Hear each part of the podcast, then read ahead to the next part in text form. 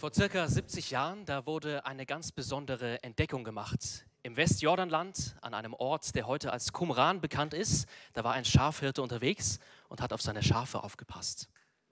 Und er hat dann einige Höhlen entdeckt und darin hat er einige alte Tonkrüge gefunden, in denen alte, schon gebrechliche Schriftrollen waren. Kurze Zeit später fand man diese Schriftrollen dann auf dem Markt. Man wollte sie verkaufen, um ein wenig Geld zu bekommen. Erst dann haben Forscher sie entdeckt, sind auf sie aufmerksam ge geworden. Sie haben die Schriftrollen gesehen, sie haben sie untersucht und schnell herausgefunden, das sind Texte des Alten Testaments. Und die sind über 2000 Jahre alt. Dann hat man diese Schriftrollen nicht mehr einfach so auf dem Markt verkauft, sondern man hat sie genau erforscht, man hat sie gesammelt, äh, man hat sie veröffentlicht und sicher verwahrt. Dann, als man den Wert dieser Schriftrollen erkannt hat, dann ist man angemessen mit ihnen umgegangen. Heute soll es nicht um alte Schriftrollen gehen, sondern um etwas anderes, etwas, was aber auch sehr wertvoll ist, nämlich die göttliche Weisheit. Vergangenen Sonntag hat uns Matthias Lohmann schon über den ersten Teil aus Sprüche Kapitel 8 gepredigt.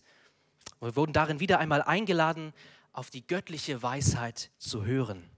Wir haben gelernt, dass die Weisheit leicht zu finden ist, dass sie wahr, unvergleichlich gut und sehr wertvoll ist.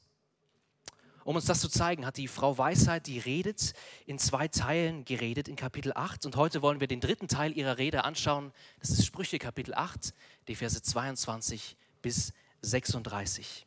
Und dieser Text, der ist ganz ähnlich zum Anfang von Kapitel 8. Er will uns die göttliche Weisheit ganz besonders schmackhaft machen. Die Weisheit wird gelobt, als sehr attraktiv dargestellt, so schön und so gut, dass wir gar nicht anders wollen, als auch weise zu sein.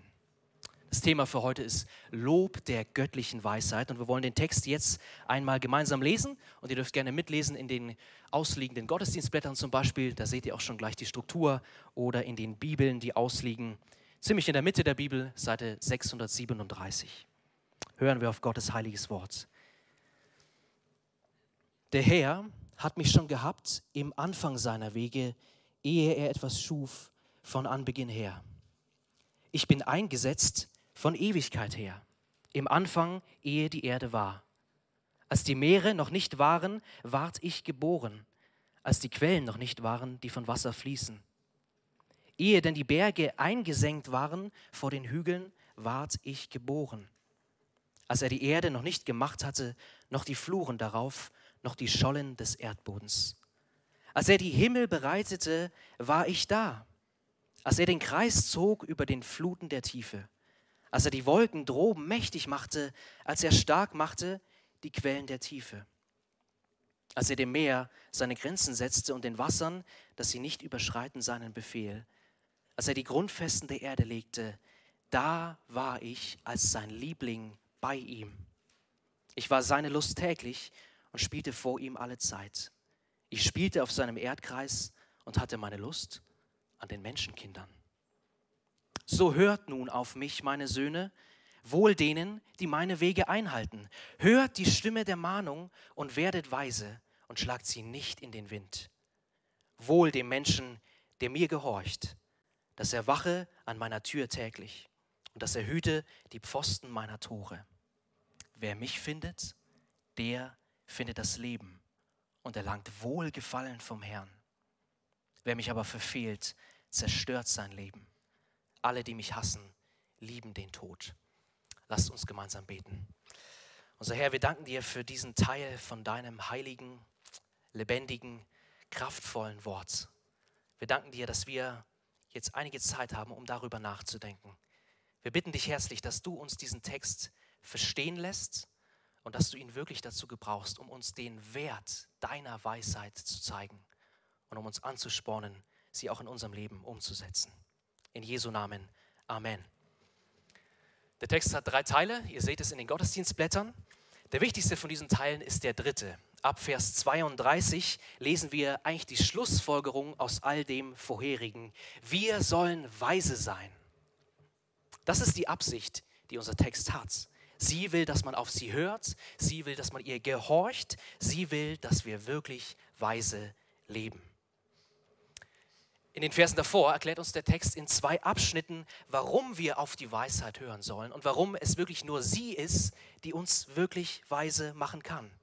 Der erste Teil ist Verse 22 bis 26. Die Weisheit sagt über sich selbst, dass sie schon vor der Schöpfung da war. Und deswegen hat sie einen ganz besonderen Wert, einen ganz besonderen Rang, eine Autorität. Sie ist göttlich. Und die Verse 27 bis 31 sind dann der zweite Teil des Textes. Die Weisheit sagt über sich selbst, dass sie bei der Schöpfung dabei war. Und damit zeigt sie, dass sie eine ganz besondere Einsicht in die Schöpfung hat.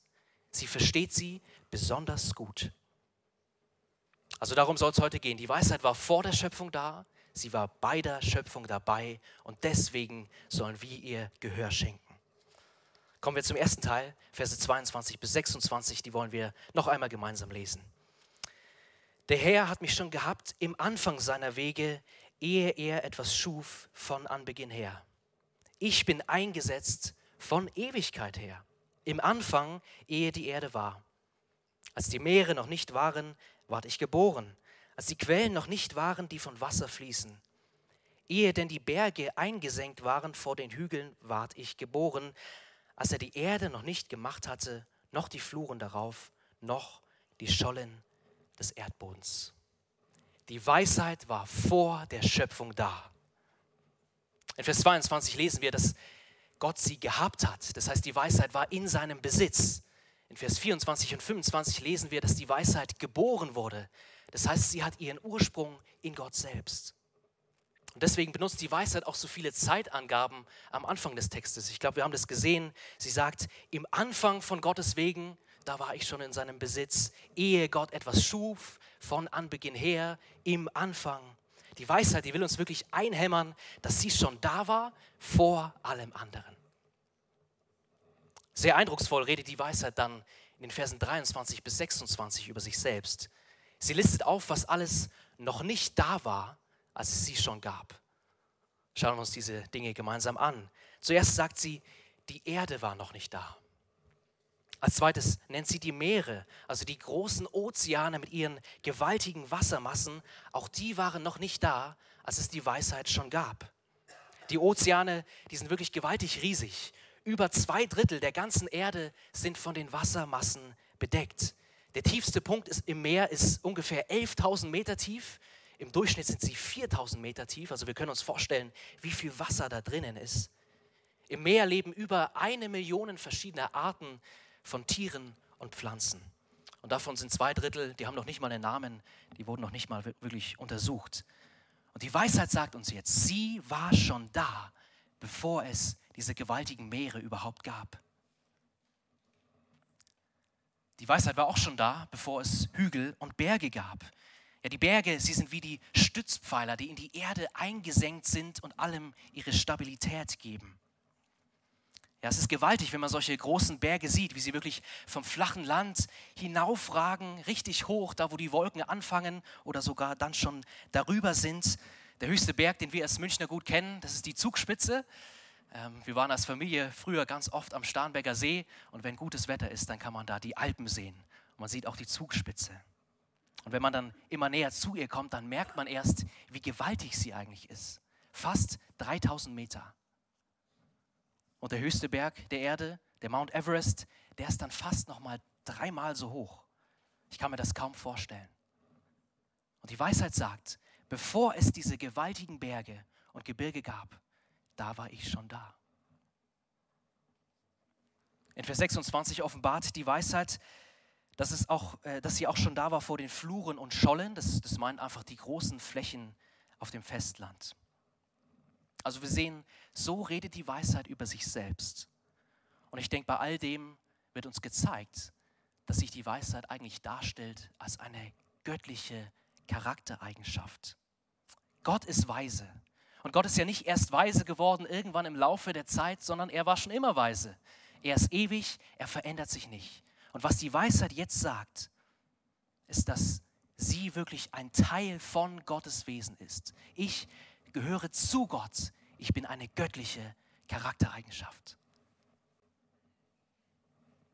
Also die Weisheit ist wirklich besonders. Sie ist göttlich, weil sie Teil von Gottes Wesen ist und sie ist ewig alt. Sie war schon vor der Schöpfung da. Sie hat keinen Anfang.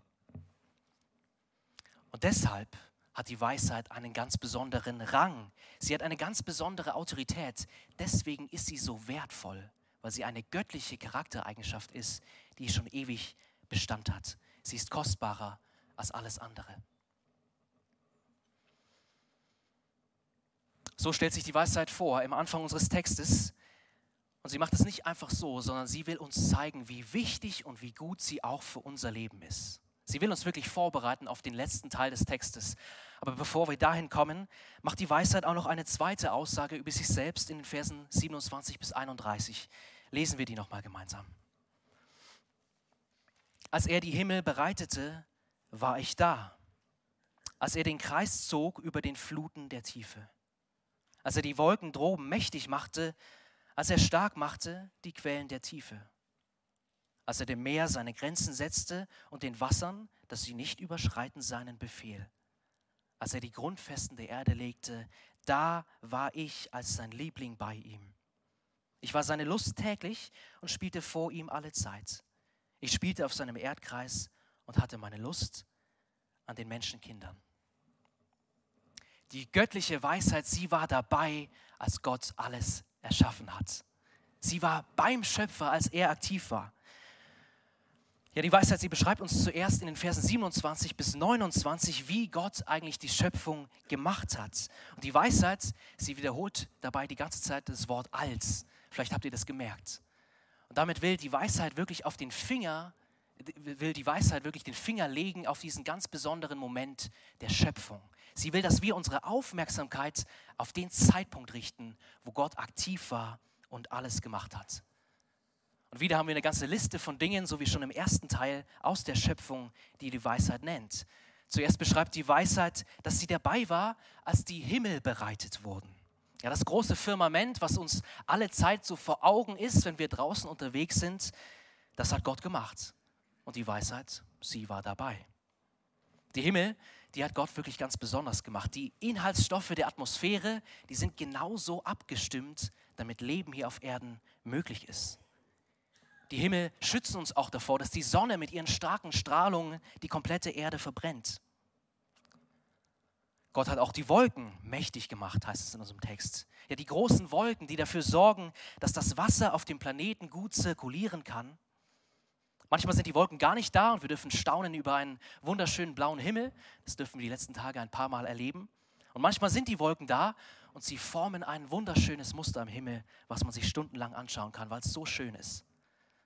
So schön, dass wir hier in Bayern den weiß-blauen Himmel sogar auf unsere Landesflagge gepackt haben, weil es so schön ist.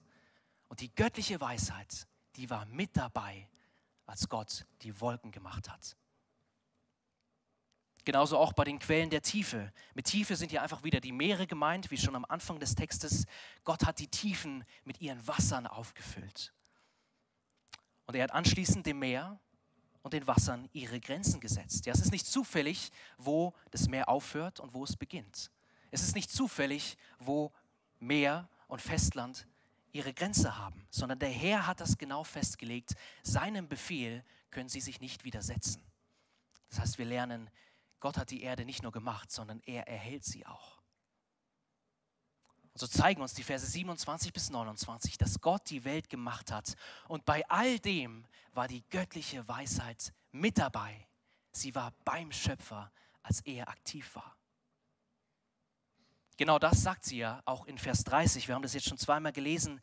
Da heißt es, da war ich als sein Liebling bei ihm.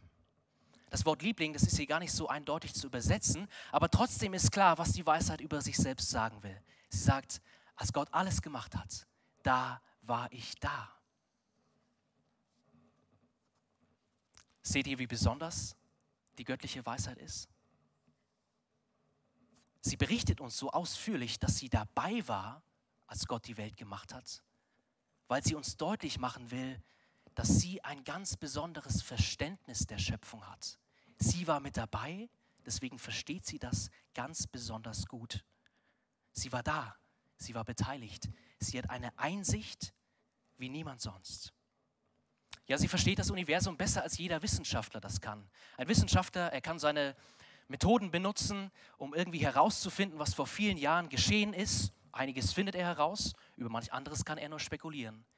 Die Weisheit dagegen, sie versteht alles bis ins kleinste Detail. Sie kennt die ganze Story. Sie hat alles miterlebt. Sie versteht uns und unsere Lebenswelt am allerbesten. Und gerade deswegen, und das ist ja wirklich der Aufruf der Weisheit, können wir ihr vertrauen. Sie weiß, was sie sagt. Deswegen sollen wir ihrem Rat folgen, auf sie hören. Wir sollen die göttliche Weisheit aufnehmen und wirklich danach leben. Und dann geht es noch weiter. Lesen wir nochmal die Verse 30 und 31. Die Weisheit sagt, ich war seine Lust täglich oder vielleicht besser übersetzt, ich hatte meine Lust täglich und spielte vor ihm alle Zeit. Ich spielte auf seinem Erdkreis und hatte meine Lust an den Menschenkindern. Ja, die göttliche Weisheit, sie hatte Lust an der Schöpfung. Das heißt, sie hat sich gefreut an dem, was Gott gemacht hat. Und sie hat dabei auch gespielt vor Gott. Ja, das Wort spielen, das kann ja auch sowas meinen wie scherzen. Das heißt, sie hat Späße gemacht auf eine positive Art und Weise. Sie, ist, sie war total froh bei der Schöpfung. Sie ist der größte Fan von dem, was Gott gemacht hat. Sie jubelt und sie freut sich über Gottes geniale Schöpfung. Und ganz besonders jubelt die Weisheit über die Menschenkinder. Vielleicht habt ihr das gemerkt beim Lesen von Vers 30 und 31, die sind quasi so über Kreuz aufgebaut. Es geht erst um Lust, dann um Spielen, dann wieder um Spielen und dann wieder um Lust. Und das, was aus dieser parallelen Struktur herausfällt, das steht ganz am Ende von Vers 31. An den Menschenkindern. Das bricht aus dieser parallelen Struktur raus. Und damit zeigt die Weisheit, von der ganzen Schöpfung, von allem, was Gott gemacht hat, freut sie sich am allermeisten an uns Menschen. Sie sind der Höhepunkt von Gottes Schöpfung, die Krönung der Schöpfung. Die Menschen hat Gott in seinem Abbild gemacht, ganz ähnlich zu sich selbst. Und deswegen freut sich die Weisheit an den Menschen am allermeisten. Und bei all dem freut sich die Weisheit natürlich nicht nur an der Schöpfung, sondern auch über den Schöpfer selbst. Das ist ja Gottes Ziel gewesen, als er die Welt gemacht hat. Alles soll sich an ihm erfreuen. Alles und jeder soll ihn anbeten. Und genau das macht die göttliche Weisheit in unserem Text. Und damit tut sie das, was Gott selbst eigentlich gemacht hat bei der Schöpfung. Ne, Im bekannten Text 1. Mose Kapitel 1, ganz am Anfang der Bibel, da wird uns ja berichtet, wie Gott die Welt gemacht hat. Und wie so ein Refrain wiederholt der Text, und es war gut. Es war gut, was Gott gemacht hat. Die Menschen, sie waren sogar sehr gut. Das heißt, so wie sich Gott selbst an dem gefreut hat, was er gemacht hat, so freut sich auch die Weisheit an Gottes guter Schöpfung. Damit stehen die beiden im Einklang miteinander. Sie stehen in Harmonie. Sie haben eine ganz besondere Beziehung, die Weisheit. Sie ist eine göttliche Charaktereigenschaft vom Schöpfer. Wir haben also bisher zwei Dinge in Sprüche 8 gelesen äh, und gelernt. Ja, die Weisheit, sie war vor der Schöpfung da und deswegen ist sie so besonders wertvoll. Sie ist göttlich. Und zum Zweiten haben wir gelernt, die Weisheit war bei der Schöpfung dabei. Und deswegen hat sie ein ganz besonderes Verständnis von uns und auch von unserer Lebenswelt. Und die Weisheit, die sagt uns das nicht einfach so, um mal was Abstraktes zu lernen oder um irgendwie sein theologisches Wissen ein bisschen aufzupumpen, sondern sie will uns wirklich motivieren, auf sie zu hören. Sie will uns ihren Wert zeigen. Und genau das macht sie jetzt. Sie gibt uns diesen Aufruf in den Versen 32 bis 36. Auch diese Verse wollen wir nochmal zusammen lesen. So hört nun auf mich, meine Söhne, wohl denen, die meine Wege einhalten. Hört die Mahnung und werdet weise und schlagt sie nicht in den Wind. Wohl dem Menschen, der mir gehorcht, dass er hüte die Pfosten meiner Tore und dass er wache meiner Türe täglich. Wer mich findet, der findet das Leben und erlangt Wohlgefallen vom Herrn. Wer mich aber verfehlt, der zerstört sein Leben. Alle, die mich hassen, die lieben den Tod. Den Aufruf, weise zu sein, den haben wir in den letzten Wochen schon ganz oft gehört. Ja, in unserer Reihe durch die Sprüche, da war das eigentlich fast jedes Mal der Aufruf an uns, seid weise. Und genau das ist auch der Aufruf unseres Textes. Die Weisheit spricht ihre Zuhörer als Söhne an, Auch das kennen wir schon aus den Sprüchen. So wie vorher der Vater Salomo zu seinen Söhnen gesprochen hat, so spricht hier die Weisheit. Und wir sollen auf sie hören als Söhne. Man soll ihre Wege einhalten, Vers 32. Man soll nicht auf den Holzweg kommen, sondern auf dem guten Weg der Weisheit bleiben. Die Weisheit sagt, man soll die Mahnung hören. Also man soll bereit sein, sich zurechtweisen zu lassen. Es ist sehr wichtig für uns, dass wir bereit sind, unsere Fehler einzugestehen und uns auch zu verändern. Wir sollen der Weisheit gehorchen, Vers 34, und ihre Tür bewachen. Das heißt nichts anderes, als dass man auf sie acht geben soll. Wir sollen unsere Aufmerksamkeit auf die göttliche Weisheit richten. Und die Weisheit, die hat uns ja bisher schon gezeigt, dass sie wunderschön ist und dass sie wertvoll ist. Und deswegen sprechen diese Verse auch gleich zweimal davon, wohl dem, der mich hört. Ja, wer weise lebt, der hat das gute Leben. So jemand ist glückselig, zutiefst beneidenswert. Und ich glaube, wir kennen das, wenn wir jemanden erleben, der so richtig weise ist, dann wollen wir auch so sein wie diese Person. Die Weisheit ist wirklich viel mehr wert als Silber und Gold. Sie ist kostbarer als Perlen. Alle Schätze der Welt sind nicht so wertvoll wie sie. Ja, es ist wirklich so, wie es in Vers 35 heißt. Wer mich findet, der findet das Leben und erlangt Wohlgefallen vom Herrn. Wer Weisheit sucht und findet, wer sie liebt und danach lebt, der hat das wahre Leben. Wahres Leben hat man wirklich nur dann, wenn man sich nach der göttlichen Weisheit richtet. Und genau so, sagt Vers 35, können wir dem Herrn gefallen. Nur so können wir dem Herrn gefallen. Sie sagt, wer mich findet, erlangt Wohlgefallen vom Herrn. Das heißt, Gott akzeptiert weise Menschen. Weise Menschen, sie gefallen Gott gut. So schön und so gut und so wichtig ist es auch für uns, weise zu sein. Und das Gegenteil von Vers 35, das ist genauso wahr. Vers 36 enthält diese ganz klare Warnung. Wer mich verfehlt, zerstört sein Leben. Alle, die mich hassen, sie lieben den Tod. Unweise zu sein ist wirklich furchtbar für unser Leben.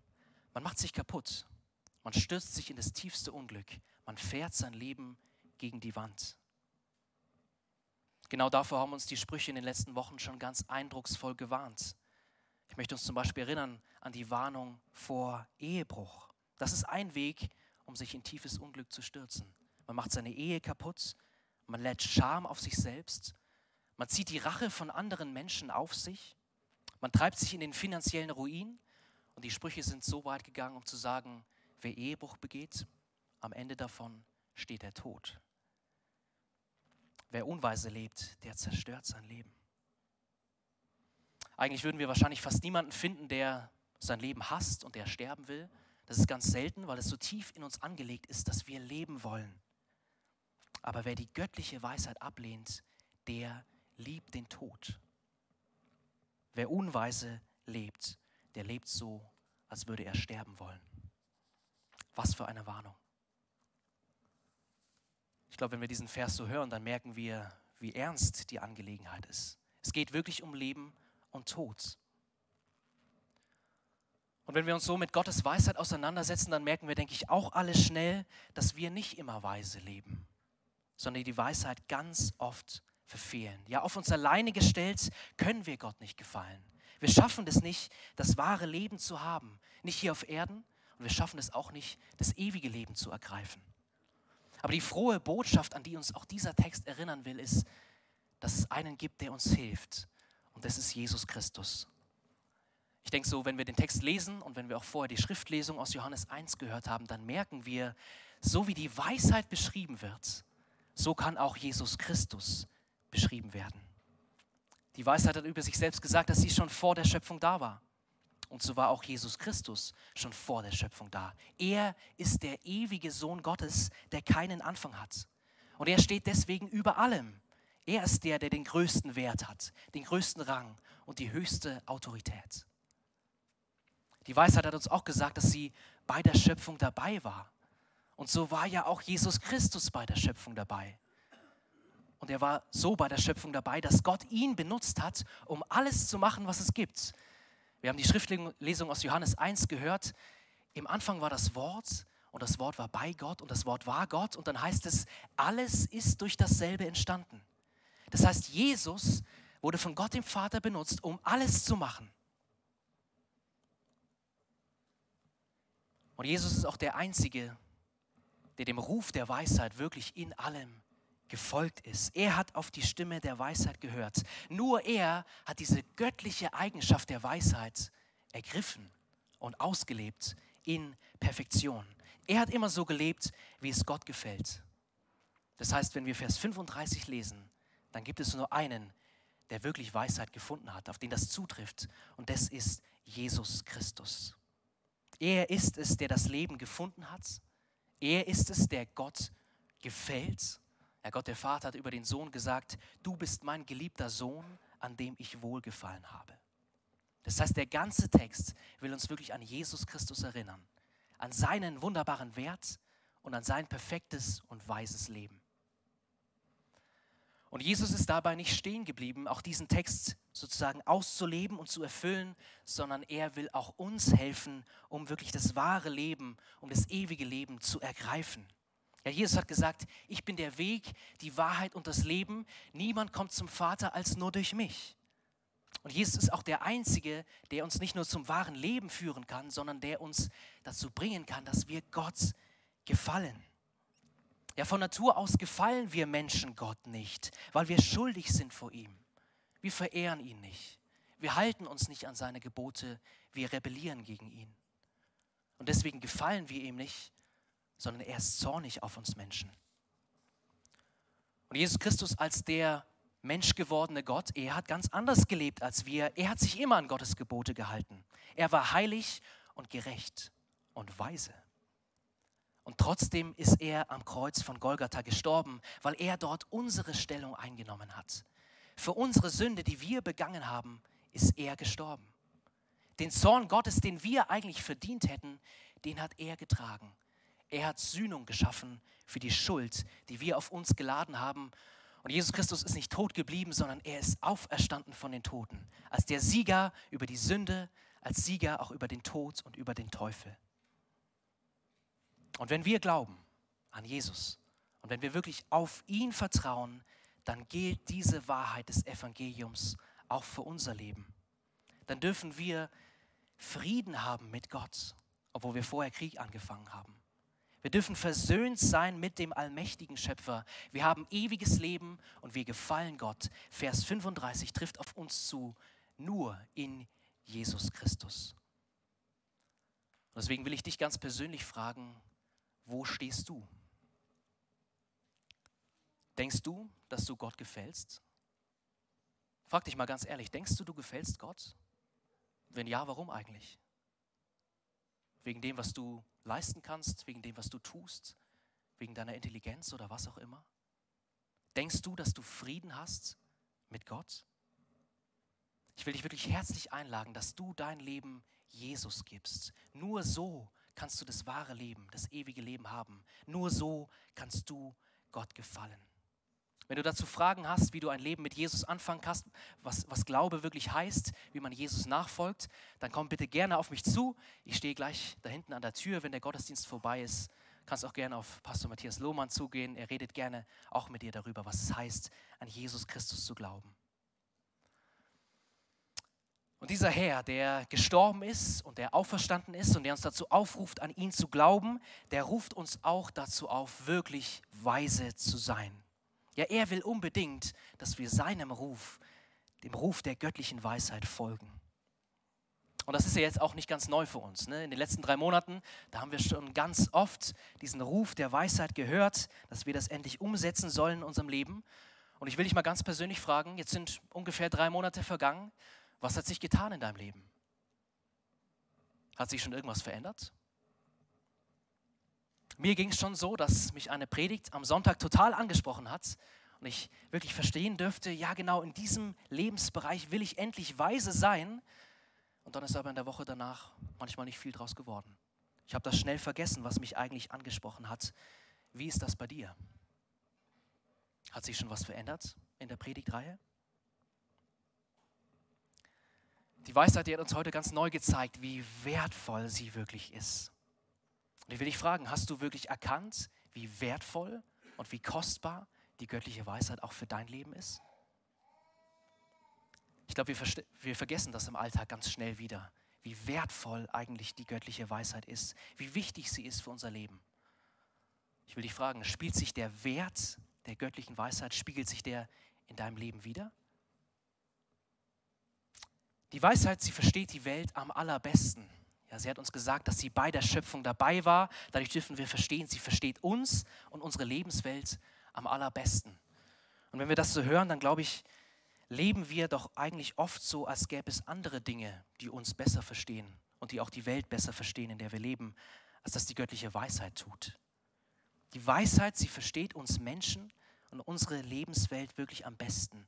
Und deswegen ist es so wichtig und so gut, auf ihren Rat zu hören.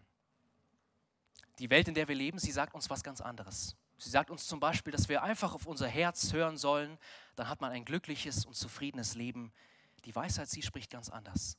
Sie macht uns deutlich, nur mit der göttlichen Weisheit haben wir das wahre Leben. Und deswegen lasst uns doch diese Ermutigung annehmen und uns wirklich ins Leben sprechen lassen von der göttlichen Weisheit. Wir brauchen das unbedingt. Und die göttliche Weisheit, sie ist auch nicht überall zu finden. Ja, es gibt einige Orte, wo wir, glaube ich, manchmal Weisheit suchen, aber niemals fündig, fündig werden können. Manchmal suchen wir Weisheit in unserem eigenen Herzen. Wir fragen uns, hm, wofür schlägt mein Herz? Was soll ich tun? Worauf soll ich hören? In unserem Herz finden wir die göttliche Weisheit eigentlich nicht. Auch Nachrichten über das, was so in der Welt passiert, so wichtig sie sind, sie können uns keine göttliche Weisheit geben. Ja, und viele Deutsche, sie lesen Lebensratgeber für ein glücklicheres und zufriedeneres Leben, aber auch Lebensratgeber, weltliche Lebensratgeber haben keine göttliche Weisheit für unser Leben. Ja, es gibt wirklich nur einen Ort, wo die göttliche Weisheit zu finden ist, und das ist in Gottes Wort. Hier ist die göttliche Weisheit enthalten. Hier finden wir das Leben und hier lernen wir, wie wir Gott gefallen können. Und deswegen will ich dich ganz persönlich fragen, welche Rolle spielt Gottes Wort wirklich in deinem Alltag? Liest du darin? Und wenn ja, wie machst du das eigentlich? Ich kann mich noch ganz gut erinnern, vor einigen Jahren, als ich ein Teenager war, da habe ich irgendwann gecheckt, das ist gut, Bibel zu lesen. Und deswegen habe ich mir vorgenommen, ich möchte jeden Tag ein Kapitel lesen. Das Problem war nur, ich habe das immer gemacht, als ich schon im Bett lag. Ich war total müde, ich musste irgendwie kämpfen, meine Augen überhaupt offen zu halten. Und deswegen habe ich nicht wirklich viel von dem verstanden, was ich da gelesen habe. Und am nächsten Tag wusste ich das meistens gar nicht mehr. Also auch wenn wir verstanden haben, dass die Bibel wichtig ist, es ist wichtig, wie lesen wir eigentlich in ihr.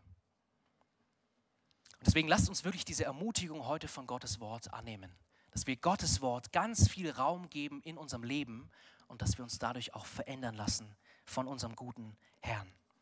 Dort ist die Weisheit enthalten, die wir so dringend brauchen.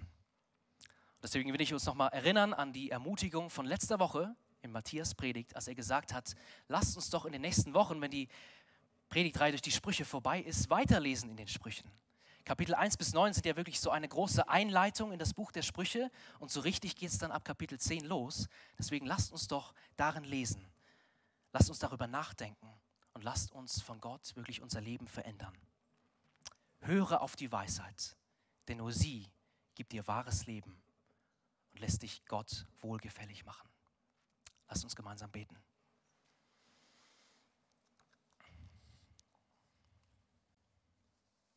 Unser lieber Herr, wir wollen dich wirklich bitten, dass du uns hilfst, weise zu sein, um dir zu gefallen und um das wahre Leben zu ergreifen. Wir danken dir für Jesus Christus, dass er unsere Unweisheit, unsere Sünde, unsere Schuld auf sich genommen hat, dass, dass er uns geholfen hat in unserer größten Not. Danke, Jesus, dass du uns Vergebung geschenkt hast, dass du uns versöhnt hast mit dem himmlischen Vater. Und wir wollen dich bitten, Herr, dass du uns als ganze Gemeinde hilfst, wirklich auf deine Stimme zu hören. Die Stimme der Weisheit, die Stimme der Vernunft. Und schenk, dass wir die Weisheit umsetzen in unserem Leben, damit wir ähnlich sind, so wie du, Herr Jesus, und damit wir wirklich zu deiner Ehre leben. In Jesu Namen. Amen.